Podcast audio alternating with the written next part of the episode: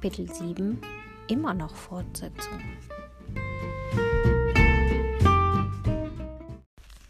Wir beschlossen, trotz Reichtum sparsam zu sein, denn immerhin wussten wir nicht, was noch alles auf uns zukommen würde.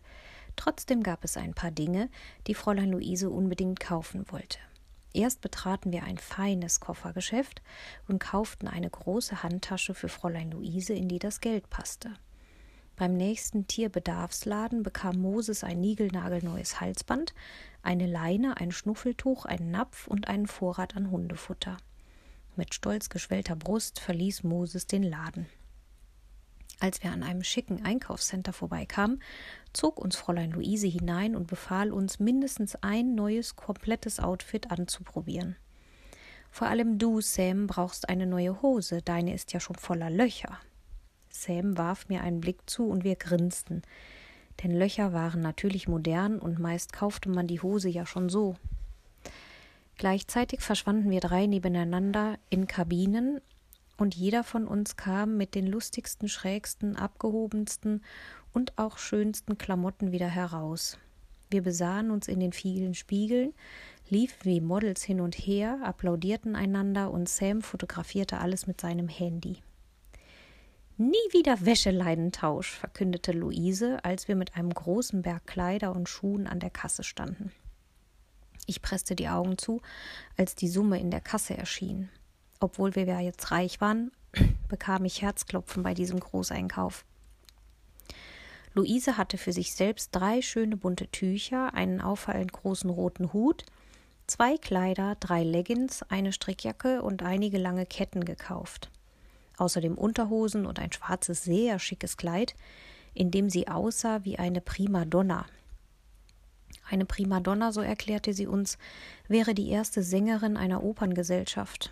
Außerdem hätte ihr das Gesinge auf der Straße so viel Spaß gemacht, dass sie nicht abgeneigt sei, auch im Reichtum hin und wieder auf offenen Straßen ein paar Lieder zum Besten zu geben, wenn sie Lust dazu verspürte.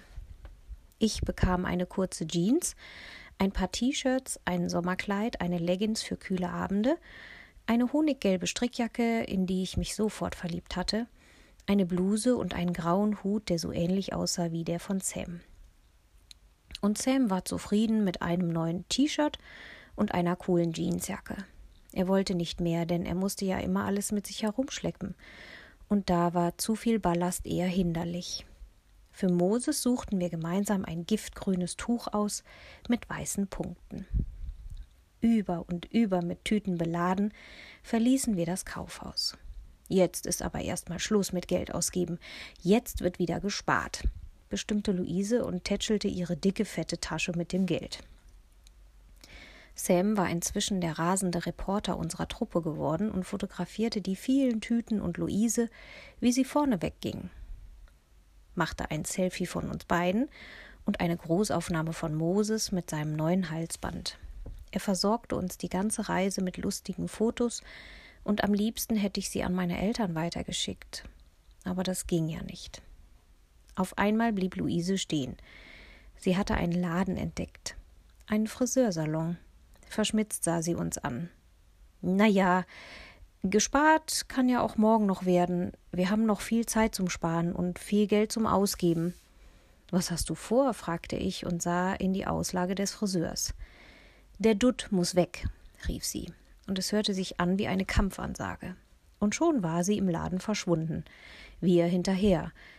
Ehe wir es uns versahen, saßen wir alle drei nebeneinander in den bequemen Friseursesseln, hatten jeder einen knallpinken Umhang um unsere Schultern und jeder einen wichtig aussehenden Friseur an seiner Seite, der schon wild mit den Händen in unseren Haaren herumfuhr, um uns zu noch wilderen Frisuren zu überreden. Und während unsere Haare gewaschen, geschnitten, gebleicht, gefärbt, geföhnt, gegelt, tupiert und gescheitelt wurden, wartete Moses brav vor dem Geschäft und sah ab und zu mit besorgtem Blick durch das Fenster. Ein Glück, dass Hunde mehr nach dem Geruchssinn gehen als nach dem Aussehen, denn vielleicht hätte Moses uns drei nicht mehr erkannt, als wir so frisch gestylt aus dem Laden kamen. Meine Haare waren schulterlang geschnitten, sie fühlten sich weich an und waren so wundervoll geföhnt, dass ich aussah wie ein Mädchen in der Werbung. Bei jedem Schritt wippten die Haare mit und ich begann extra wippende Schritte zu machen. weil sich wippende Haare einfach toll anfühlten. Luise hatte einen flotten Kurzhaarschnitt. Ihre langen grauen Haare hatte sie abschneiden und zu einem Zopf flechten lassen, den sie immer nach Belieben um ihren Kopf stecken konnte. Dann sah es aus, als hätte sie immer noch lange Haare. Sehr elegant. Mit den kurzen Haaren, der dicken runden Brille und den schicken neuen Kleidungsstücken, nicht von der Wäscheleine, sah sie aus wie ein Star. Und Sam, der sah im Grunde aus wie vorher. Die Haare etwas weniger struppig und etwas mehr gegelt.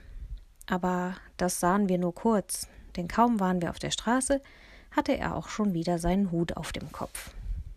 Wir sollten uns langsam ein Quartier für die Nacht suchen, sagte ich und merkte auf einmal, wie müde ich war. Gute Idee, rief Fräulein Luise und sah sich in dem Städtchen um. Guck mal, eine Jugendherberge, rief Sam und zeigte auf ein Schild.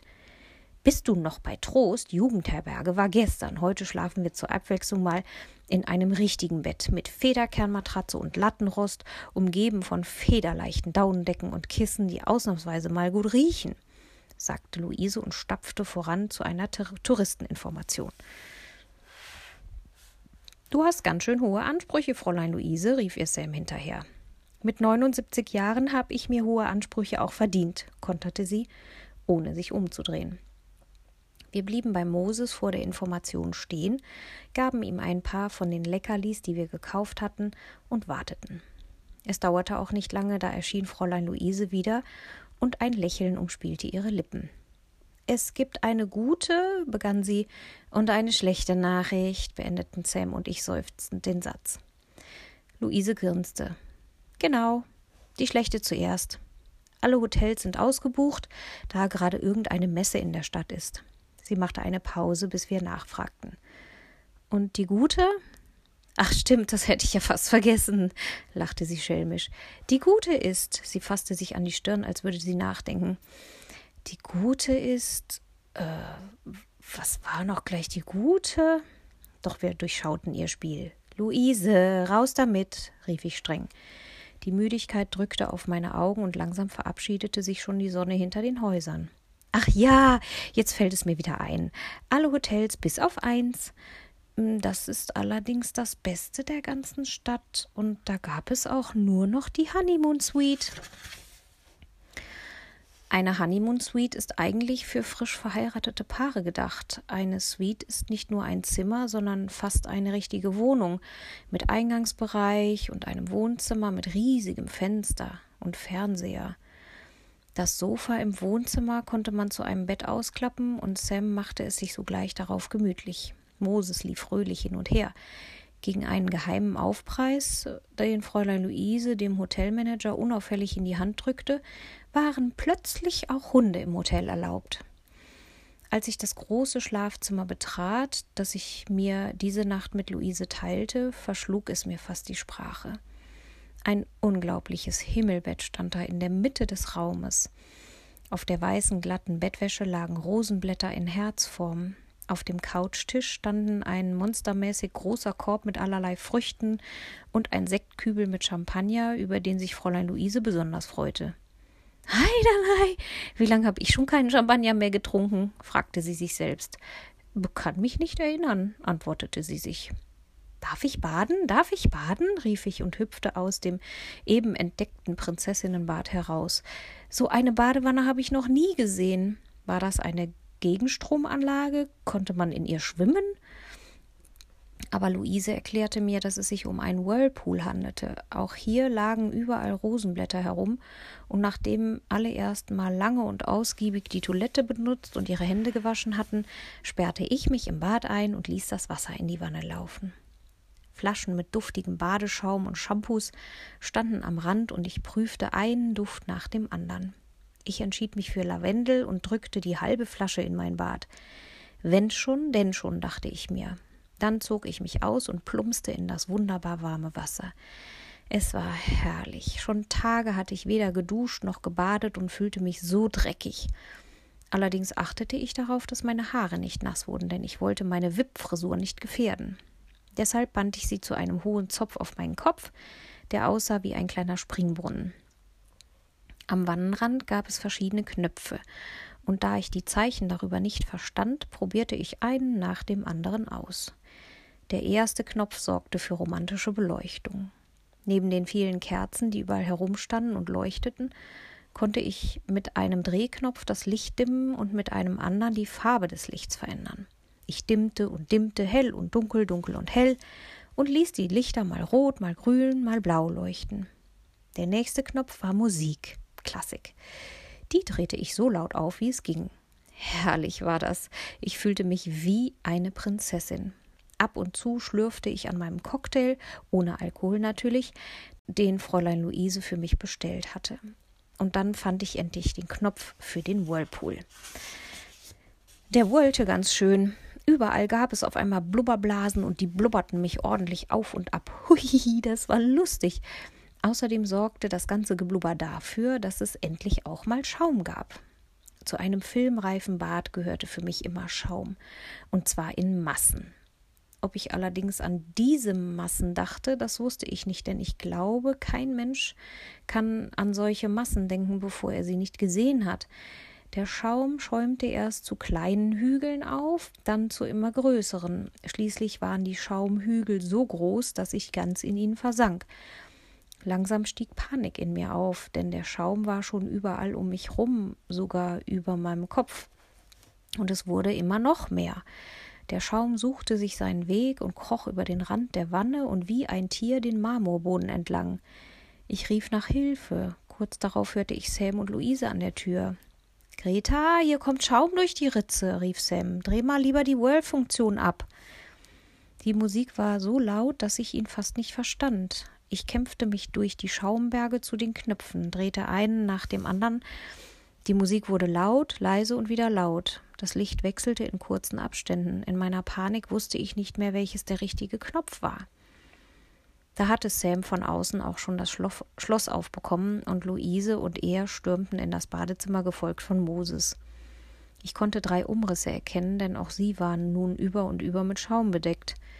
Luise erreichte mich als Erste. Mit Schwimmbewegungen hatte sie es geschafft, zu mir vorzudringen, und Sam kümmerte sich um den richtigen Knopf. Moses kümmerte sich um den Schaum und schnappte nach ihm. Er war ein Held. Ein Handgriff und der Whirlpool verstummte. Mit ihm die klassische Musik und auch das Licht ging aus. Luise warf mir ein Handtuch über und rettete mich aus der Wanne.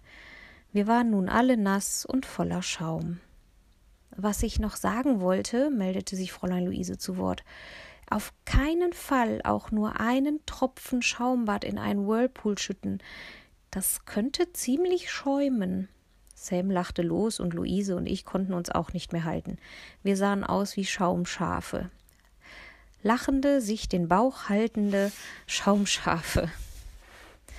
Das kleine Malheur wurde sogleich von zwei Hotelangestellten beseitigt, die nicht eine Miene verzogen und auch nicht schimpften. Schließlich hatten wir das teuerste Zimmer im teuersten Hotel, und da wurde man nicht geschimpft. Nachdem wir die Speisekarte rauf und runter bestellt, ein Picknick auf dem Bett veranstaltet hatten, nickten wir kurze Zeit später völlig erschöpft von dem aufregenden Tag ein. Moses schlief zu unseren Füßen. Ich hörte nicht einmal Fräulein Luises Schnarchen. Nichts konnte mich in dieser Nacht wecken.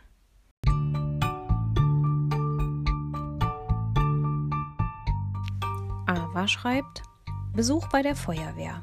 Ich kam mir vor wie ein Kleinkind. Jungs waren begeistert. Ich erst, als Flo den Schlauch nicht mehr halten konnte und der sich selbstständig gemacht hat und alle geschrien haben. Tessa klitschnass und wütend. Cleo und ich lachen jetzt noch. Nasse Grüße, Ava.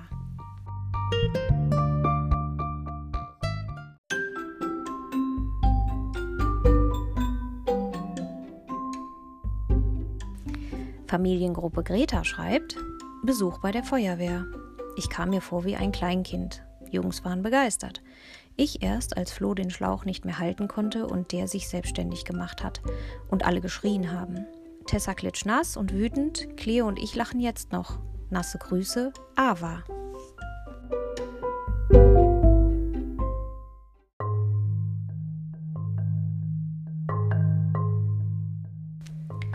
Familiengruppe Mama schreibt: Hä? Wieso Ava?